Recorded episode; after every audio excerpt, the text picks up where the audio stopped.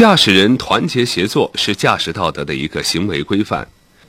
众多的汽车在道路上行驶，难免要出现这样那样的问题。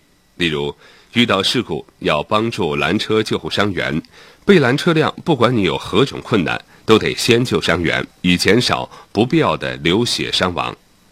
汽车行驶中出现故障，其他过路驾驶人要尽自己的力量，提供工具、技术等方面的帮助。行车中发现有需要援助的车辆时，应该减速停车，给对方以帮助。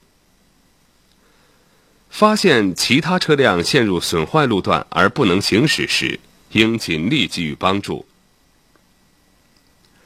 与其他驾驶人向自己询问路线时，应耐心回答，实事求是。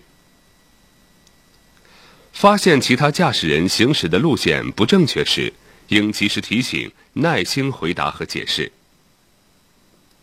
前方遇有交通事故需要帮助时，应减速停车协助对方，保护事故现场，并立即报警。